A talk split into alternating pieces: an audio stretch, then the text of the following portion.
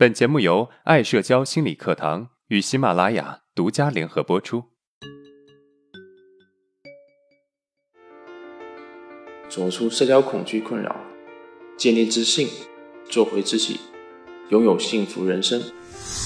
大家好，我是爱社交创始人阿伦。今天我们课程的主题是：为什么我们容易自我谴责？你是一个很容易自我谴责的人吗？我们爱社交有好多社恐学员，他们在社交的时候总是不能够容忍自己有一点的差错。一旦有一件事情他们没有做好，他们就会觉得自己很没用，会攻击自己，会觉得自己对不起很多人。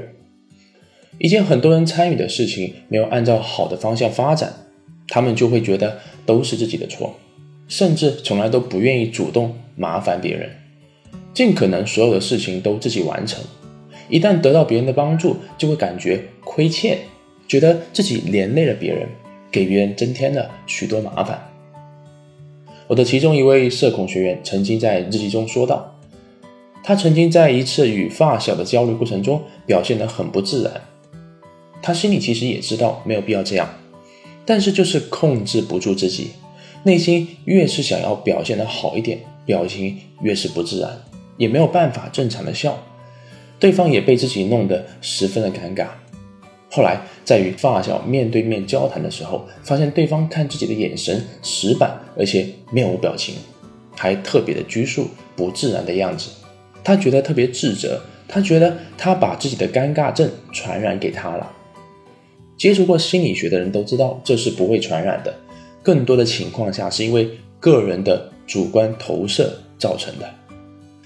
一般而言，我们会认为那些善良、总是为他人考虑的人会更容易感到自责，但实际上，任何人都会感到自责，包括那些表面上看起来气势汹汹、咄咄逼人的人。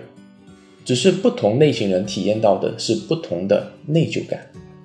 那自责感是如何形成的呢？当我们内心不是因为真正做错事情。而感到内疚的时候，常常是因为我们拥有一个会特别制造内疚的妈妈。小时候啊，孩子喜欢玩是天性，但父母亲往往对孩子进行无情的责难，对孩子的本我天性进行批评和否认，让孩子产生过度的内疚感。比如，在我们小时候不认真学习时，妈妈就会流眼泪控诉说。家里辛辛苦苦挣钱供你上学上辅导班，你这个学习态度怎么对得起我们？而我们自然就会感到妈妈太不容易了，自己的做法就太自私了，是让妈妈伤心的。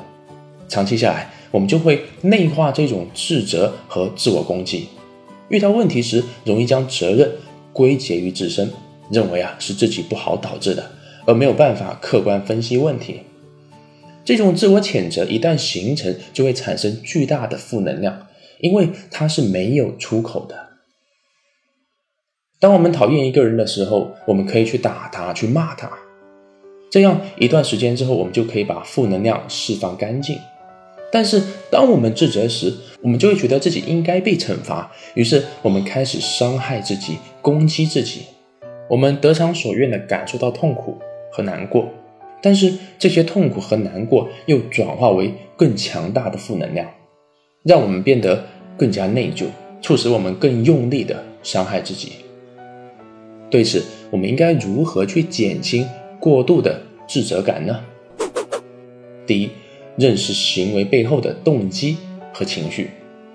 任何人都会犯错，但重要的是不要纠结于错误本身而懊悔不已。而是去反省，在做这件事情的时候，你的情绪和动机。你需要不带情绪的去研究，你在做这件事情之前发生了什么？是什么导致了你这么去做？是什么样的社交场景触发了你做这件事情？你在做这件事情时背后有什么样的情绪和动机？我们都听过科尔伯格的道德两难的故事，海因兹的妻子病危。他却无钱支付高额的药费，在药商不肯降价又不答应延期付款的情况下，为了救妻子的性命，海英之破门而入偷了药。我们看到了海英之的偷药行为，也应该看到他行为背后救妻心切的动机和绝望的情绪。海英之的行为可能有错，但是他的动机和情绪没有错。只有了解了行为背后的动机和情绪，才有可能找到更恰当的行为的替代方式，去实现动机和释放情绪。也只有去理解了动机和情绪，我们才能够谅解自己的行为。第二，改变思维模式。处于内疚中的人，往往只能看到内疚。我们应该学会从他以外的眼光看事情。比如，许多陷入愧疚的朋友说自己治病浪费了许多钱，上学用掉了许多钱，这让他们觉得连累了家人，浪费了金钱和时间，感到非常的愧疚和无法释怀。但是我想说的是啊，这些钱并没有被浪费，确实他们是家人辛辛苦苦赚来的。但是钱的真正价值就在于它被使用在了什么地方上。他们没有用在吃喝玩乐上，而是用在你的身上，这不叫浪费，而恰恰证明了这是对你无条件的爱。一个人在需要帮助的时候，不应该被内疚纠缠，而是应该积极的配合对方，这样在好了之后，才能够通过实际行动来回报对方啊。接下来，我们来回顾一下今天的内容。第一，容易自我谴责的人，不一定是那些善良的、总为他人考虑的人。任何人都会感到自责，包括那些表面上看起来气势汹汹的人，只是不同类型的人体验到的是不同类型的内疚感。第二，当我们内心不是因为真正做错事情而感到内疚的时候，常常是因为我们拥有一个特别会制造内疚的妈妈。第三，该怎么解决这个问题呢？首先，认识到行为背后的动机和情绪。其次，改变思维模式。